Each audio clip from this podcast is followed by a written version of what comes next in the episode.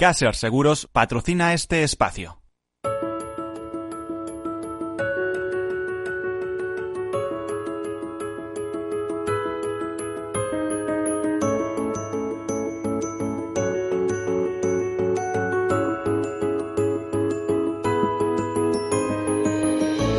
Tercer sector, un espacio para la economía social. Un programa dirigido por Miguel Benito.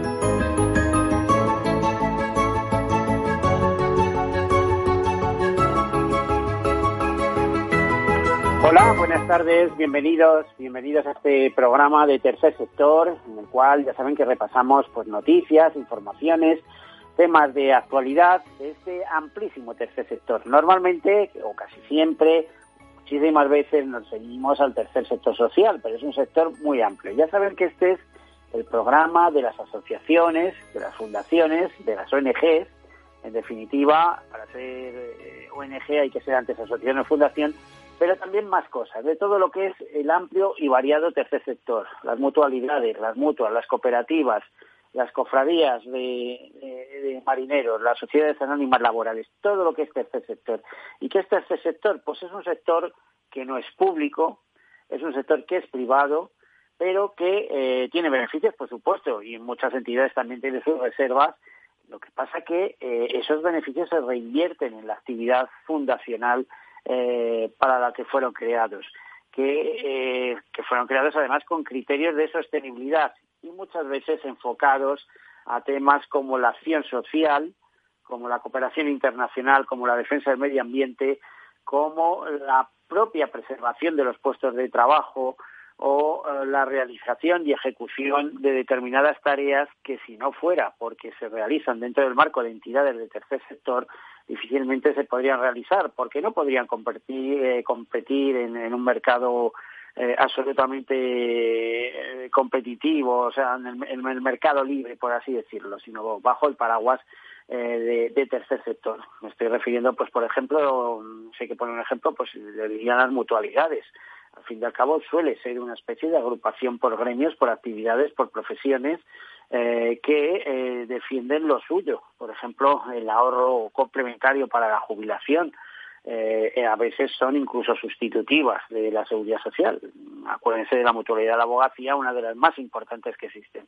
Bueno, pues todo eso es tercer sector, todo eso es el, este apasionante mundo donde la solidaridad mercantilmente organizada también tiene mucho que decir. Es un sector apasionante, como les decía, mm, hasta hace poco era como el 10% del PIB en España, ahora es un poco menos. Nos lo comentaba hace unas semanas el presidente de CEPES, de la Confederación Empresarial Española de Economía Social. Eh, más de 41.000 empresas en estos momentos, 2,3 mm, millones de trabajadores alrededor del sector, 13 millones en Europa y una gran esperanza, y es que cada vez que hay crisis, como ocurrió en la última, el tercer sector no solamente eh, enflaquece, aunque lo pasan mal, ¿eh? es verdad que sobre todo las, eh, las ONGs lo pasan mal, eh, sino que, que aumenta, que se incrementa. Por ejemplo, el trabajo en cooperativas, eh, pues tiende a aumentarse. Y también son tantas las necesidades sociales, necesidades sociales a las que no puede atender el Estado, porque no llega con sus recursos, que son las ONG las que tienen que hacer ese trabajo de campo y volcarse. Lo que sí es verdad, hace poco también leíamos eh, una información de que las ONG están pidiendo una, ah, un compromiso con la financiación pública, es decir, que la financiación pública se comprometa a, hacer determinadas aportaciones para que esas ONGs, especialmente las eh, reconocidas, pues puedan seguir haciendo su labor. Y no es fácil que desde una pequeña ONG se convierta en una grande pero mm, llega, se llega a producir. A veces muchas de estas ONGs han partido de una sola idea y, se han convertido en una gran eh, ONG. Estoy pensando en Manos Unidas o en plan internacional, ¿eh? a raíz de la experiencia de un periodista británico en la Guerra Civil Española, ¿no? Bueno, pues eh, cosas muy curiosas. Todo esto es tercer sector y comenzamos eh, hablando un poco del día, que es un día un poco especial, como todos. Hoy es el Día Internacional de la Conservación del Suelo. Se celebra desde 1963 en honor al científico norteamericano Old Hammond Bennett, que dedicó su vida a demostrar que el cuidado del suelo influye en la capacidad productiva de los mismos. Y decimos, bueno, ¿y qué más nos da? No, no, cuidado, esto es importantísimo. Si no cuidamos los suelos, eh, nos arriesgamos a que haya eh, desertificación, deforestación o que se haga un mal uso de él y eh, el suelo es el que nos da de comer con sus cultivos, ¿no? Es decir, hay que cuidarlo. Y esto además va muy relacionado con el clima. Por cierto que hay que decir que cada 5 de diciembre también se celebra el Día Mundial del Suelo, eh, en este caso impuesto por la ONU eh, y su Organización para la Alimentación, por la ONU para la Alimentación y la Agricultura, por la FAO. Es decir, dos días especiales, este 7 de julio, que además de San Fermín es el Día Internacional de Conservación del Suelo, en honor de este científico norteamericano, y el 5 de diciembre, que también se celebra el Día Mundial del Suelo, eh, a ver, celebrado por la FAO, por la Organización para la Alimentación y la Agricultura de Naciones Unidas. Bueno, dicho esto, entramos con nuestra entrevista, que es un poco continuidad de la que teníamos la semana pasada, nos dejamos muchas cosas en el tintero y una gran fundación como es eh, la Fundación Mafre eh, merece su tiempo y su atención. Nos eh, acompaña Daniel Restrepo, que es el director de Acción Social de Fundación Mafre. Daniel, buenas tardes. Buenas tardes, Miguel. Muchas gracias por tus palabras. no, gracias a vosotros, como siempre. A ver, el otro día entramos, tocamos un poquito el programa de 1.500 becas eh, para contribuir a la sostenibilidad del empleo en muchas pequeñas empresas, porque creo que uno de los requisitos es que no eh, que sean empresas que no superen las cinco personas, ¿no? Efectivamente, sí, así es. Y, además eh, y, autónomos o autónomos. y autónomos y, entidades sociales también. eh, que no, y además me parece que la finalidad este año, igual que el año pasado, eh, dedicasteis vuestras becas a promover el empleo en, zonas rurales, creo que este año van dirigidas a, a, mantener el empleo, es decir, de una empresa de tres, cuatro empleados que, se vea obligada, que tienen que despedir a uno por, porque no porque no les cuadran los números, porque no hay actividad económica, que gracias a vuestra beca se pueda mantener, sortear los malos tiempos hasta que repunte la actividad. ¿Sería un poco esto la idea? Efectivamente, creo que has dado en el clavo. Es decir, es una convocatoria extraordinaria y vemos con, con mucha preocupación la situación económica y la situación del empleo en España y la idea es inyectar recursos en estos momentos en que hay muchos eh, pequeños empresarios pues que están haciendo un esfuerzo enorme, que apuestan por la continuidad y que de alguna forma pues ayudarles a que se restablezca un poco la actividad económica y puedan reactivar sus negocios, ¿no? Y esta convocatoria se diferencia de las anteriores precisamente en eso. Esta convocatoria no solamente va para crear empleo, que yo creo que, que se creará empleo, pero, pero, pero en mucho menor medida que en anteriores situaciones, sino a mantenerlo, ¿no? A mantener y no destruir ese empleo que, que todavía existe y esa actividad económica pues que, que, se va reactivando, ¿no? eh, te iba a decir, eh, bueno, esta es una de las acciones, si eres tan amable, nos la vas explicando un poquito. Eh, hablamos de 1.500 becas, ¿qué requisitos hay? Imagino que habrá que meterse en la página web de, el otro día nos comentabas que de las 1.500 becas había 400 ya solicitadas, que luego se consideran o no, habrá que ver si son los requisitos. ¿Ha aumentado esa cifra en esta semana?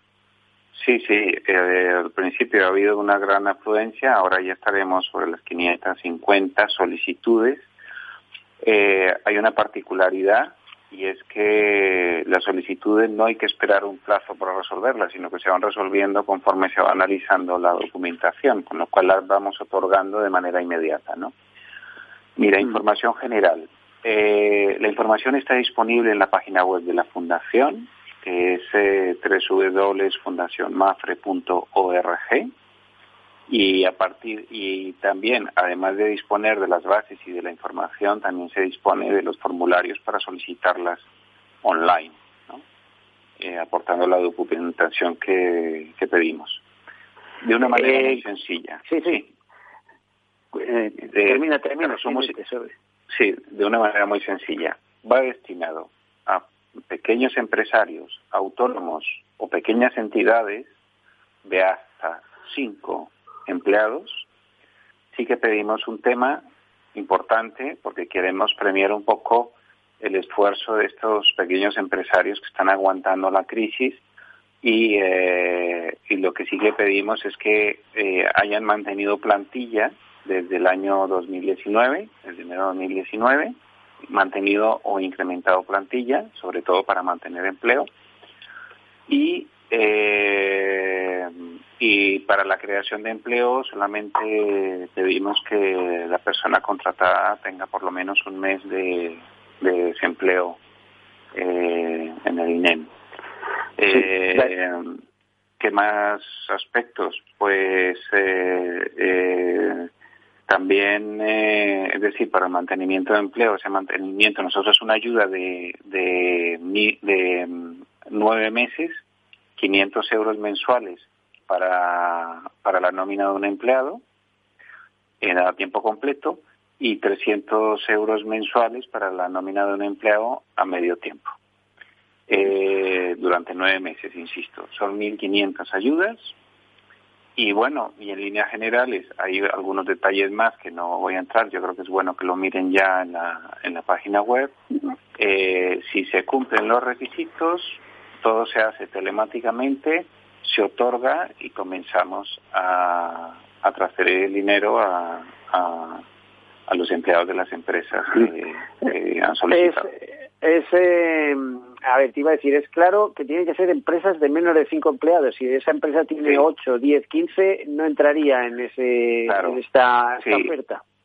Sí, porque hemos apostado, pues, pues, quizás los más pequeños, los más débiles, hemos apostado ahí. Sí, efectivamente. Eh, hay que tener en cuenta que el tejido empresarial de España en su mayoría son pequeñas y medianas empresas. Y hemos apostado, sí, efectivamente, por ese sector. Hemos apostado también por los autónomos, que es un colectivo que nos interesa muchísimo y al que queremos apoyar. Y, efectivamente, hasta cinco, hasta cinco empleados. Este, este tipo de programa lo desarrolláis en algún país aparte de España, eh, de manera habitual. Este en concreto. Lo desarrolláis, desarrolla Fundación quiero decir. Sí, a ver, mira, nuestra idea es un poco, eh, nosotros actuamos en 28 países, el área de acción social, vamos, la Fundación actúa en más de 30 países. Nuestra idea es un poco priorizar, porque tenemos recursos limitados, nuestros recursos en los, en los, en los problemas más acuciantes de las sociedades donde actuamos. Entendemos, por ejemplo, en el caso de España, que el, programa el problema más acuciante para España eh, ha sido y es en estos momentos el empleo. Por eso este programa lo hemos desarrollado específicamente para España. En otros países fuera de España, pues, por ejemplo en Latinoamérica, pues entendemos que evidentemente, bueno, estoy hablando al margen de la crisis que estamos teniendo ahora, ¿no?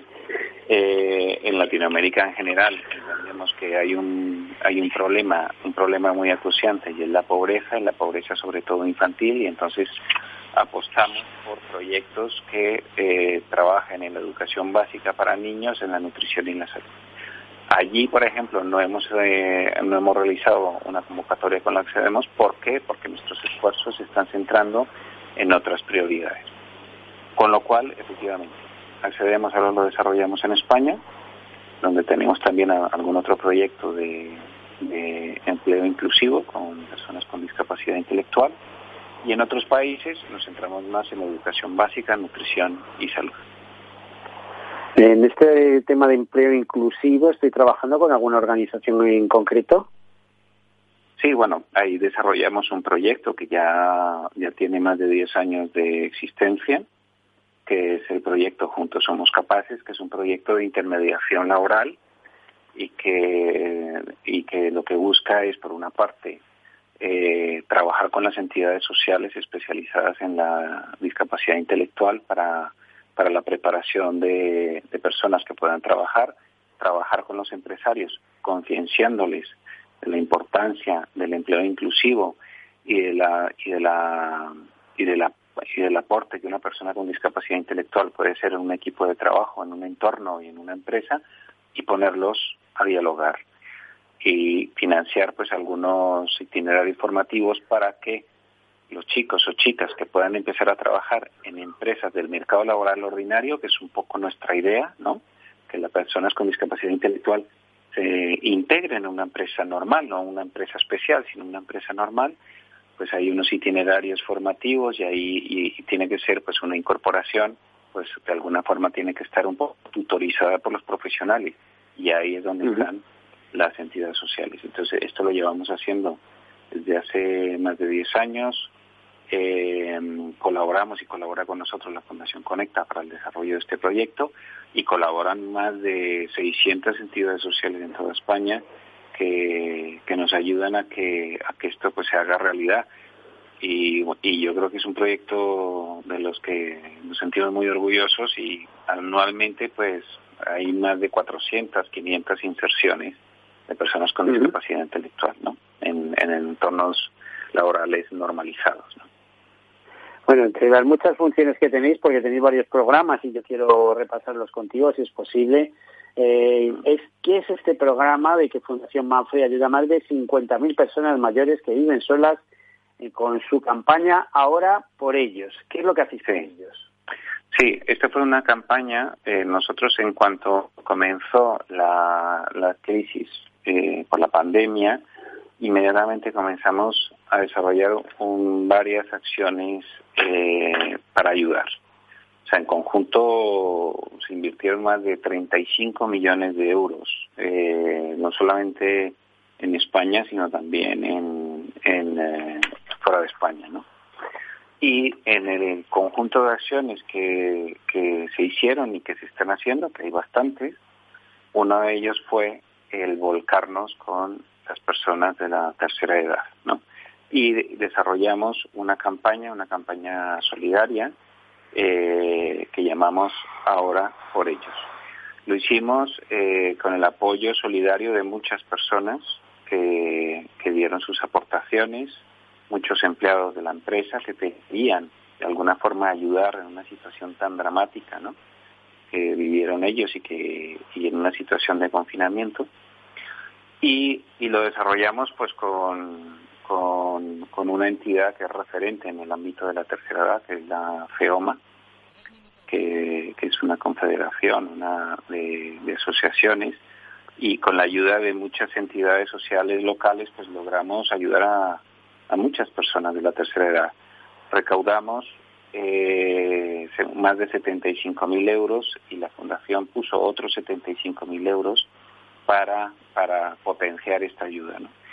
Y a través uh -huh. de esta acción, que fue una acción muy rápida, se puso en marcha pues, en, en el mismo mes de marzo y, y que finalizamos pues en junio, eh, pues hemos repartido alimentos, hemos repartido medicinas, hemos atendido a personas mayores que se encontraban aislados en sus casas, les hemos apoyado. Eso lo habéis hecho directamente con vuestros voluntarios, imagino, ¿no? Sí, a esto sumamos pues esta acción que de alguna manera vertebramos a través de FEOMA y con muchas entidades sociales, con grandes profesionales que conocen bien la problemática de la tercera edad, del aislamiento, etcétera, pues hicimos otra otra acción envolvente, digamos así, con nuestro nuestro programa de voluntariado. Ten en cuenta que cuando estamos en marzo, el programa de voluntariado con más de 11.000 voluntarios en todo el mundo se paraliza porque entramos en confinamiento, ¿no? Y uh -huh. se, se, paralizan las acciones presenciales pues,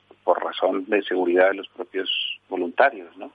Inmediatamente pues tuvimos que reinventarnos y desarrollar otras acciones telemáticas o de voluntariado telemático. O sea, nos vino muy bien para desarrollar esta línea, que yo creo que es una línea que, que hemos empezado para quedarse, y eh, una de las líneas que empezamos, con, con, otros voluntariados también lo han hecho, pues es una, un voluntariado de apoyo emocional, de, de, de voluntarios. Vía telefónica, de, imagino, ¿no? En muchos sí, casos. efectivamente, que lo hicimos en colaboración con el grupo Senda, que es un gran grupo también ¿Sabes lo que vamos a hacer, Daniel? Nos tenemos que ir a publicidad y a otro tipo de mensajes. Eh, vamos a hacer sí. una breve pausa y después, vale. a partir de las eh, de la una y media, continuamos contigo, que todavía nos quedan temas, ¿eh? eh vale, así que un momentito, hasta ahora. Eh, bueno, hasta ahora enseguida volvemos.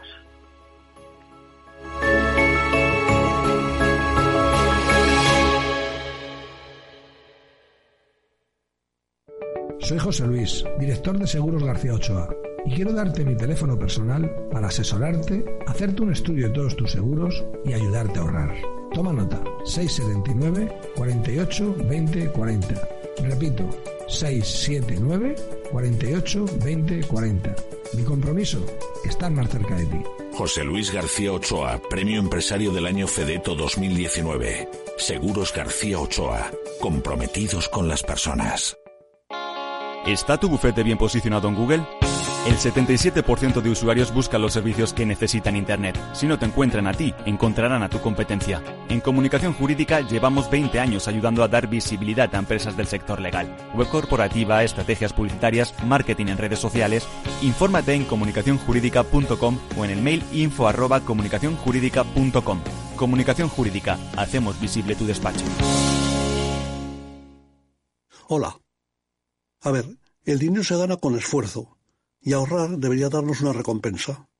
Sin embargo, siempre vemos que nuestro dinero crece poco y eso hace que nos vengamos un poco abajo. Lógico. Lo normal es que veamos crecer nuestro dinero. Por eso me gusta Finanbest, porque me ofrece los mejores fondos de inversión del mundo al alcance de todos, con total transparencia y sin comisiones indebidas. Y con eso la rentabilidad de mi dinero será mayor, o sea, lo normal. Entra en finambest.com y descubre que lo normal es extraordinario. Lo normal es Finambest. Valor Salud. Tiempo de salud. Su actualidad, sus personas, sus empresas.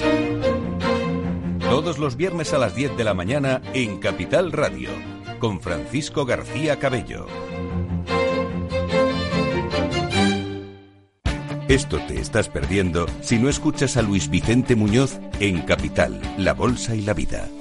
La economía española eh, sorprende, sorprende siempre para, para, para bien en los momentos más, más difíciles. Este, es un momento de una extrema complejidad. Eh, lo primero que les diría es, eh, tenemos una economía que es competitiva gracias a las reformas que se hicieron en su momento.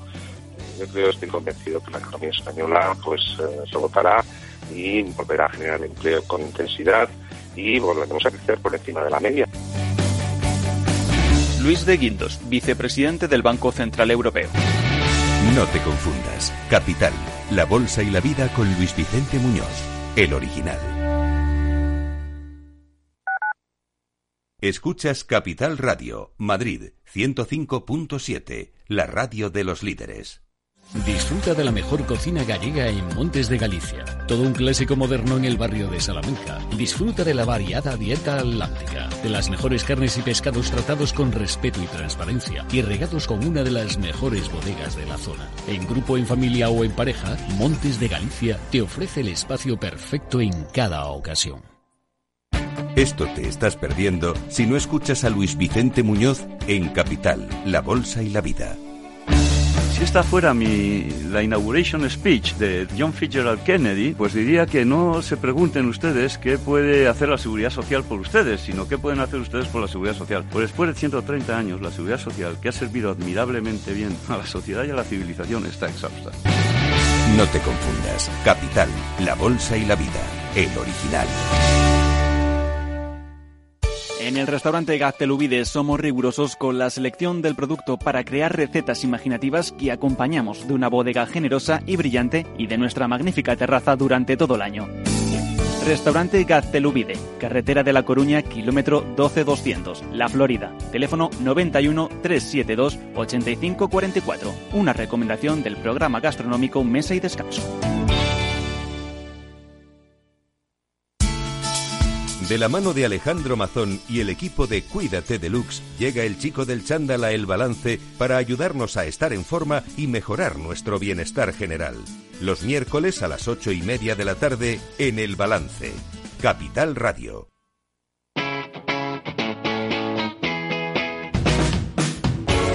Capital Radio. Despierta la economía.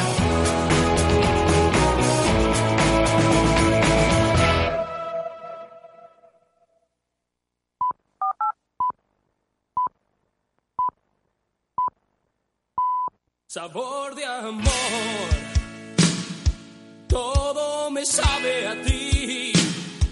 Comerte sería un placer porque nada me gusta más que tú. Boca de piñón, bésame con frenesí. Besarte es como comer palomitas de maíz.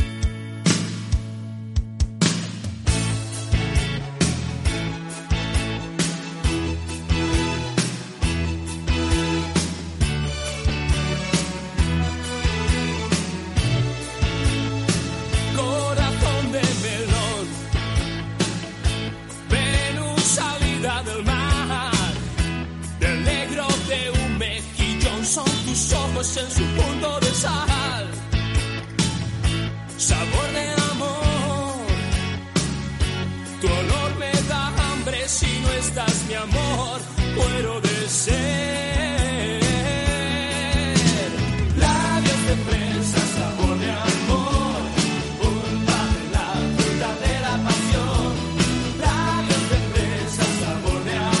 Está recordando cantidad de alimentos. Estábamos hablando hace un momento y seguimos con él en directo con Daniel Restrepo, director de Acción Social de Fundación Mafre. ¿Y a qué viene todo esto de recordarnos sabores, alimentos, etcétera? Bueno, pues viene eh, relacionada con otra pregunta que le tenemos que hacer a Daniel Restrepo. Ah, hola de nuevo. A ver, ¿qué Sí, es hola, esto de las tarjetas de alimentación que habéis previsto? Que esto es una cosa que me ha llamado poderosamente la atención. Mm. Sí, bueno, eh, hablábamos antes del empleo que nos, nos preocupa y bueno, hemos puesto en marcha esta convocatoria. Pero nos preocupa también la, la nueva pobreza que ha generado toda esta crisis, ¿no? Nos preocupan las familias que se han quedado de la noche a la mañana sin ingresos, ¿no? Regulares, sobre todo las familias con menores a su cargo y, este aumento de, esta pobreza que se ha visto en los medios de comunicación, ¿no? De personas y familias que necesitan de ayuda.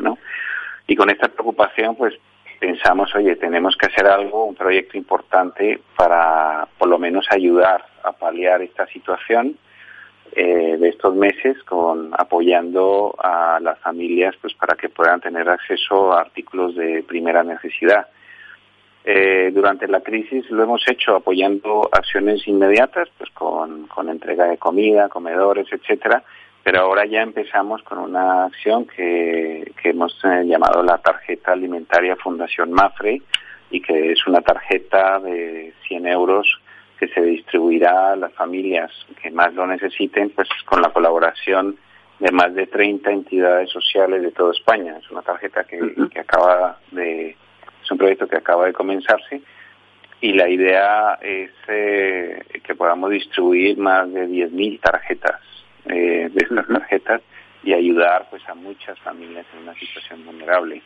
La tarjeta la hemos emitido pues también en coordinación y en colaboración con el grupo Carrefour, que es un grupo además con una eh, una gran sensibilidad social y además porque tiene pues mm, mm, pues quizás eh, pues muchísimos puntos de venta en España, con lo cual podemos llegar a todos los rincones de, de nuestro territorio, ¿no? Eh, Estamos hablando de 10.000 tarjetas cargadas con 100 euros eh, que vais a distribuir con 20 organizaciones sociales. Yo imagino que a esto se apuntarían muchísimas organizaciones sociales más y les diréis oportunidad. Eh, Que ellos van a distribuir entre sus colectivos de personas necesitadas, ¿no? Efectivamente, son más de 30 entidades sociales. Es interesante porque las tarjetas, hay, hay un concepto que es el, también eh, hay otras organizaciones que lo están haciendo, ¿no? Otras grandes organizaciones. Nosotros hemos seleccionado eh, más de 30, hemos tenido especial cuidado que sean eh, entidades sociales muy locales, con lo cual conocen muy bien la problemática local y son ellas las encargadas, porque son los profesionales que están en el día a día, pues de seleccionar las familias que puedan tener más necesidad y que puedan beneficiarse más por el uso de esta tarjeta, ¿no? Dime, por ejemplo, algunas referencias de organizaciones que estén ahí, ahí metidas con vosotros, colaborando en esa distribución.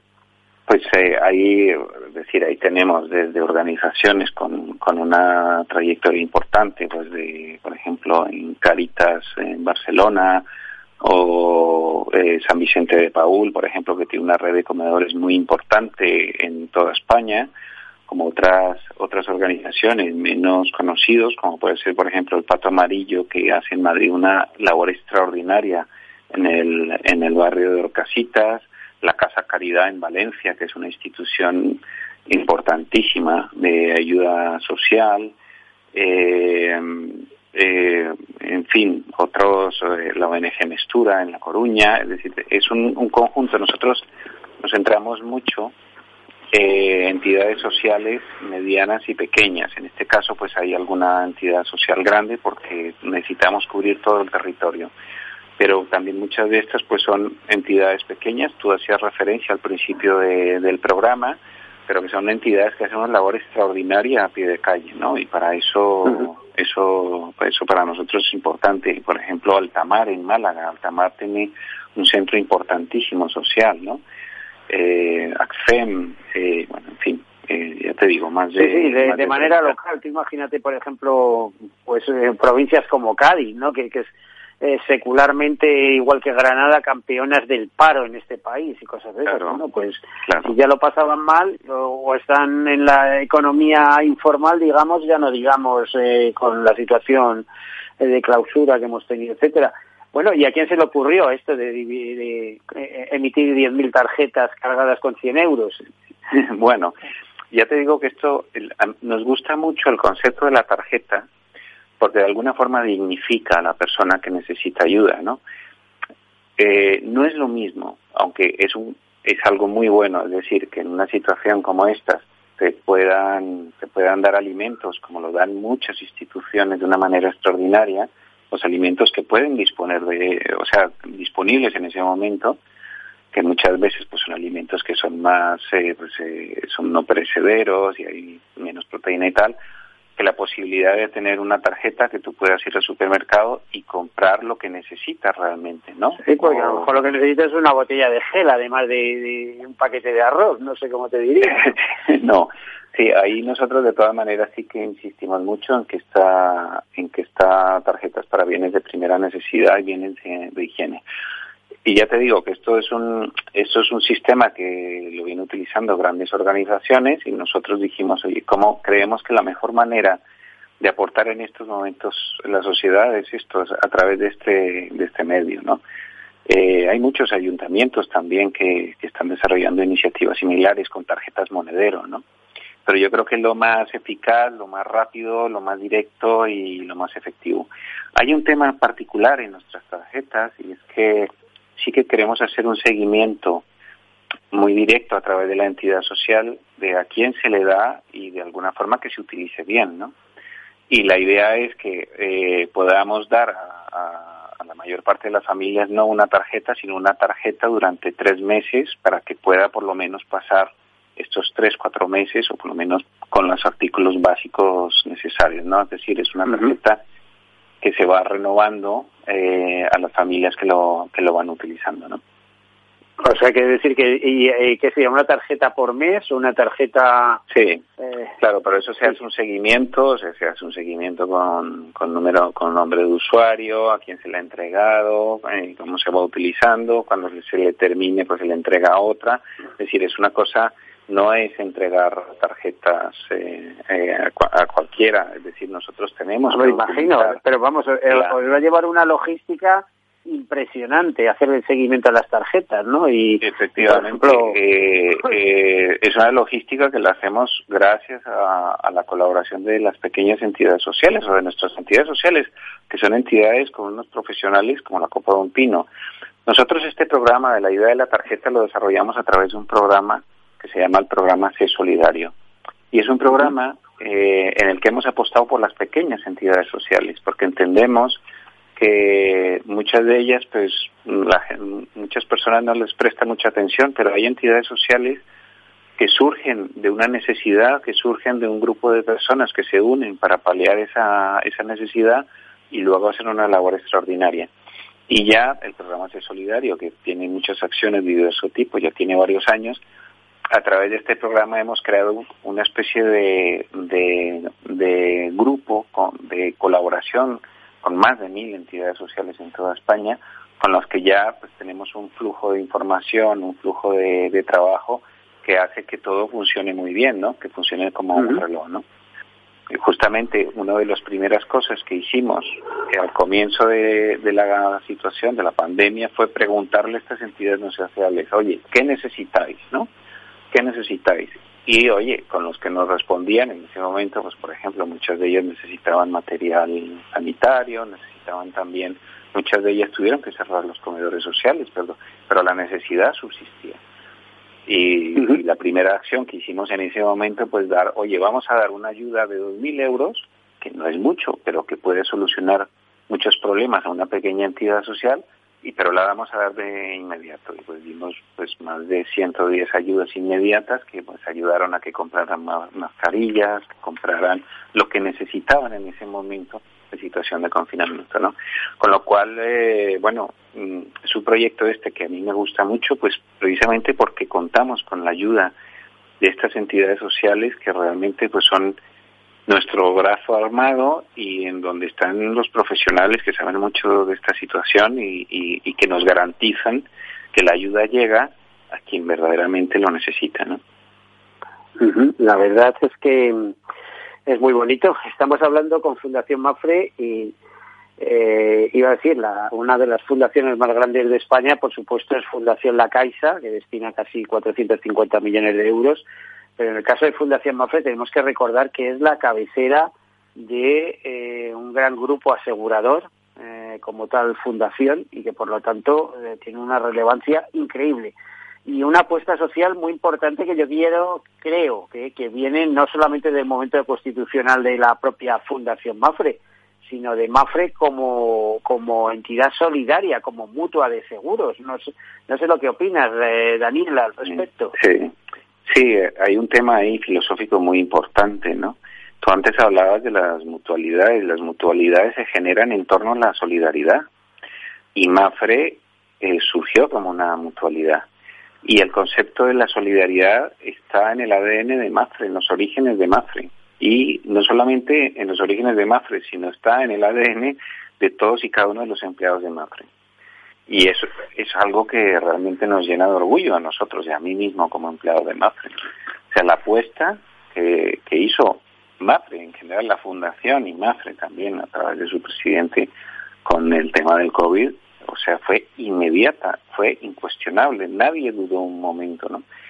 Y, eh, y lo que y la, la acción que está haciendo ahora la fundación, pero también hablo eh, de la empresa como empresa, pues que ayudando un poco a, a todo el tejido económico y a todos los, sus proveedores, etcétera, es impresionante. Y yo bueno, y dentro de estas iniciativas, a ver, que es que no acabamos, se nos van los minutos, ya sabes que la radio está hecha de tiempo. Eh, luego, eh, eh, en algún día te contaré extensamente algún tema mm, de por qué yo le tengo, tengo un, no sé, una inclinación especial eh, hacia Mafre en el sentido de que mi padre vio nacer Mafre porque fue empleado de la agrupación de propietarios de fincas rústicas de España. Mi padre que Sí, falleció claro. hace años y tal, pero te puedes imaginar de dónde viene el tema. Y soy de cinco hermanos el único que ha seguido ligado al seguro y digamos a esta solidaridad mercantilmente organizada que significa por una parte el seguro o por otra parte el tercer sector. Porque si no es no, si no está organizada esa solidaridad no es eficaz y esto es importantísimo que, Mm. que las cosas estén bien organizadas. Bueno, dentro de estas iniciativas, ¿habéis puesto en marcha o estáis participando o coparticipando en una eh, campaña alimentaria? No sé si son 60.000 menús o almuerzos a repartir o almuerzos que se reparten todos los días, etcétera, con el Ayuntamiento de Madrid y con alguna otra organización, ¿no? Eh, eh, por ejemplo, eh, con CESAL. Eh, ¿qué, qué es lo que estáis haciendo ahí exactamente? Sí, pues mira, esto, esto un poco al margen. Yo antes hablaba de la tarjeta alimentaria de Fundación Mafre, que es un- una actividad que empezamos en marcha esta misma cierto, semana. terminado y que es esto. La- la- las tarjetas solo se pueden utilizar en los centros Carrefour, ¿no? Sí, lo que pasa es que hay más de 800 puntos de centros Vale, vale. Carrefour en toda España, con lo cual yo creo que llegamos bastante bien a todo el territorio, ¿no? Entonces eso, eso es por una parte. La tarjeta es un gran proyecto que iniciamos ahora y que vamos a desarrollar a lo largo de- del año. Ahora bien, eh, eh, como consecuencia del confinamiento y de la pandemia han surgido otro tipo de actividades que hemos tenido que ejecutar de una manera muy rápida y ahí es donde se marca esta acción con el Ayuntamiento de Madrid, con el Distrito de Villaverde y en colaboración con una gran organización social que conocemos desde hace mucho tiempo, que es FESAL, además con la que colaboramos en muchos proyectos internacionales.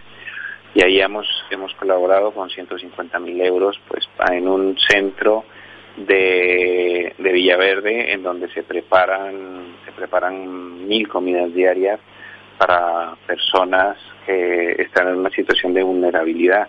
Además, muchas de estas comidas se las llevan a, a su casa a las personas que por algún motivo pues no pueden salir o no podían salir o una situación de salud, etcétera, eh, a través de servicios de mensajería que también colaboraron con el proyecto. Este es uno de, nuestros proyectos alimentarios. Pero ha habido otras acciones también, es decir, por ejemplo, hemos colaborado también con el, con el comedor Mazarnau de- del barrio de Batán, que el comedor en esos momentos está cerrado, creo que continúa cerrado, pero claro, la necesidad continúa. Y ahí hemos apoyado con 20.000 euros pues para, para aportar 5.000 comidas. Yo estuve un día colaborando en el comedor Mazarnau como voluntario de Fundación Mafre y solamente en ese día repartimos 400, 400 comidas al mediodía. A mí me decían que se había casi triplicado ¿no? la solicitud de ayuda desde, desde el inicio de la, de la pandemia. Desde luego no vemos los problemas a lo mejor de, de, eh, de fuera porque están ocultos, pero cuando en las organizaciones sociales o en las fundaciones eh, habláis de estas cosas, en tu caso, haciendo de voluntario, ¿no? Eh, es que tenemos una situación tremenda, ¿no? Mucho más grave de lo que nos pensamos. Tremenda, es tremenda, pero bueno, hay que ser optimista también, Miguel. O sea, no hay que perder de vista el optimismo, pero efectivamente la situación es tremenda. Y otra de nuestras preocupaciones, por ejemplo, eh, hicimos dos iniciativas más. Una, eh, hemos hecho un plan alimentario también para Extremadura, donde también la situación, la situación también, no solamente en grandes ciudades, sino en pequeñas poblaciones, pues también también es preocupante y ahí pues eh, con varias organizaciones, con, con Cáritas, también con Cruz Roja y también con, con eh, San Vicente de Paul hemos ayudado a varios comedores y a la entrega de cestas de productos frescos, etcétera. Y por último, eh, también nos preocupaba mucho la situación dramática de la población gitana. Eh, eh, la Fundación Secretariado Gitana, con la que colaboramos, es una gran organización, eh, nos, nos transmitió una, una encuesta que se hizo entre la población gitana y era una, una encuesta preocupante ¿no? sobre la situación y ahí pues aportamos también un dinero para, para, para, para ayuda alimentaria a muchos colectivos gitanos en, en toda España. Con lo cual han sido muchas acciones rápidas, eh, eh, paliando urgencias o necesidades más urgentes y ahora ya pues terminamos con esta acción, digámoslo así, más, más transversal que es la tarjeta alimentaria Fundación Mafre. Bueno, la verdad es que da gusto ver y, y habéis pensado en algún momento en organizar vosotros mismos con vuestros voluntarios eh, algún tipo de comedor o alguna cosa de estas, porque es que estamos viendo que zonificas y, y bueno, es que hay una necesidad eh, desbordante, ¿no? Sí, a ver, eh, lo hemos pensado varias veces. En, en estos momentos, en, en la- en el contexto actual, eh, no, pero, pero sí que en algún momento hemos pensado la posibilidad de realizar acción directa. Lo que pasa es que eso, eso conlleva una infraestructura importante y, y de alguna manera eh, en ese momento pues, pues lo, lo, dejamos un poco más para adelante. Nosotros sí que tenemos, por ejemplo, un, un centro de acción directa, sí que lo tenemos, pero en México, en España no, que es un centro comunitario en donde damos de comer a más de 300 niños todos los días, ¿no? En colaboración Bueno, si no con es que nos estamos quejando aquí y no sabemos lo que hay por ahí, que, que ya eso es de... de Sí, la- nos preocupa mucho la situación actual de Latinoamérica con la, con la pandemia. Eh, Nos preocupa mucho, nos preocupa mucho pues porque hay muchas familias que están en una situación muy vulnerable, que no pueden eh, estar confinados porque viven en el día a día y nos preocupa mucho la, la posibilidad de desnutrición infantil que pueda generar esta situación. Y es un tema clave la desnutrición infantil, porque si no tenemos niños bien nutridos, no van a poder estudiar bien y no van a poder salir de ese círculo de la pobreza que es tremendo, ¿no? El tema de las tarjetas, por ejemplo, vais a trasladarlo a algún país de América Latina o también quizá estáis en Filipinas, en, en algunos otros mercados. Eh, Eh, ¿Podría mira, ser interesante? Estamos, estamos estudiando, eh, ya lo tenemos casi diseñado, trasladarlo a otros países, pero con un concepto diferente. Un concepto diferente. Y te explico por qué. Te lo digo porque yo soy colombiano y conozco bien la realidad de Latinoamérica. Así como para nosotros es absolutamente normal ir a un supermercado y comprar eh, con una tarjeta de crédito o con una tarjeta, en los colectivos de extrema pobreza en Latinoamérica es impensable que estas personas puedan acceder a un, a, un tipo de servicios de este tipo, entre otras cosas porque en esos barrios de extrema pobreza, pues eh, la- el tejido comercial, no hay supermercados, hay tiendas más, o sea, más humildes y el acceso a, a supermercados de este tipo es mucho más difícil permear la ayuda a este tipo de colectivos. Con lo cual estamos buscando en otro sistema que sea mucho más directo y que no implique y que no implique o sea la distribución de este tipo de productos o este tipo de tarjetas es mucho más difícil en estos colectivos y en estas situaciones en países como en algunos países de Latinoamérica ¿no? entonces por eso te digo hemos pensado en otra solución que sea mucho más directa y que llegue directamente a la familia sin sin tener sin tener ningún problema hay un tema por ejemplo que es clave en la pobreza, es la pobreza energética. Es decir, tú para poder comer varios días necesitas tener electricidad y necesitas tener un buen frigorífico. Y si tú vives en una favela o en una o en una o en un barrio de, muy marginal de una gran ciudad, a lo mejor puedas tener electricidad, pero no creo que puedas tener a lo mejor una gran nevera, etcétera. Es decir, la conservación de los alimentos, todo eso es un, es un problema, ¿no? Con lo cual tenemos que pensar en todos estos elementos para llegar de una forma eficaz a quien, a quien realmente lo, lo pueda necesitar.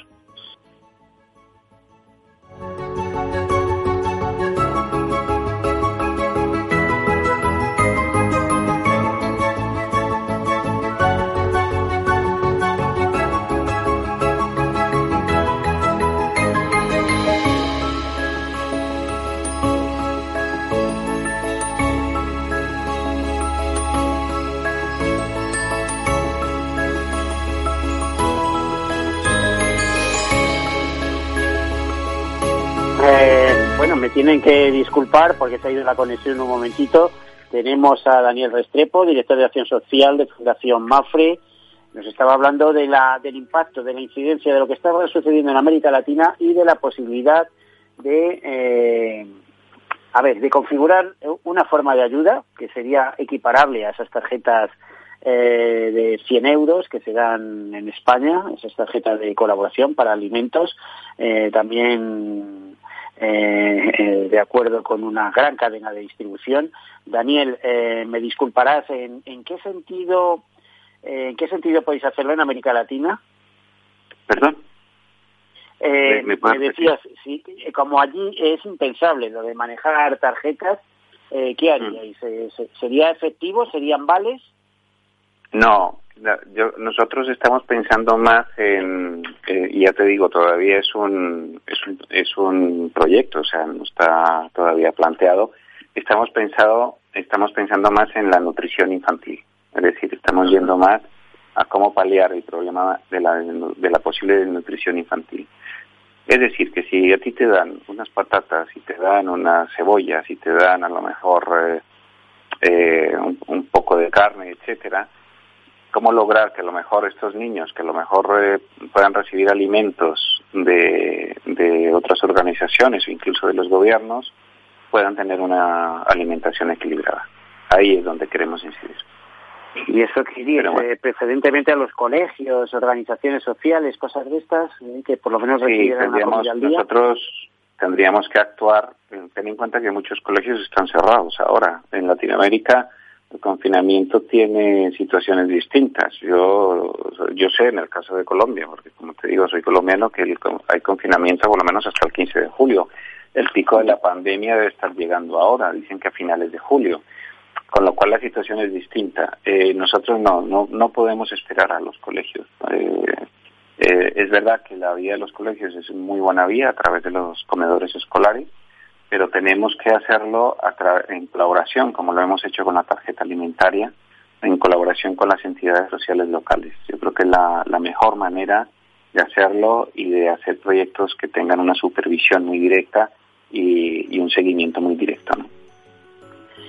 Bueno, pues eh, que os vaya bien. La verdad es que yo conozco Sí. Colombia, es un país que me, me gusta mucho. Solo he estado una vez, pero estuve bastante tiempo. Estuvimos haciendo un, un número especial para una revista de Suiza de Seguros y pude viajar y ver y entrevistar a, a grandes eh, profesionales del sector asegurador de aquel país y la verdad es que es un país rico y diverso pero muy desigual, que es uno de los grandes problemas de América Latina, como tú y yo sabemos.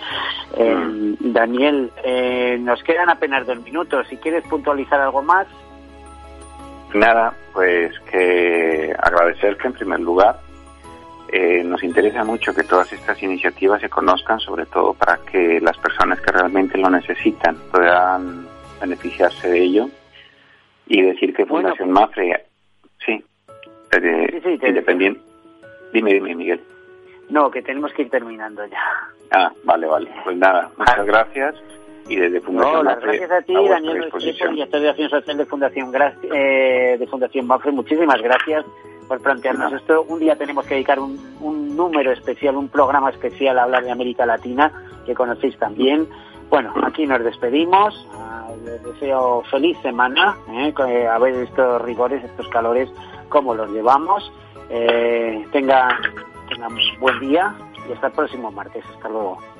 Hasta luego.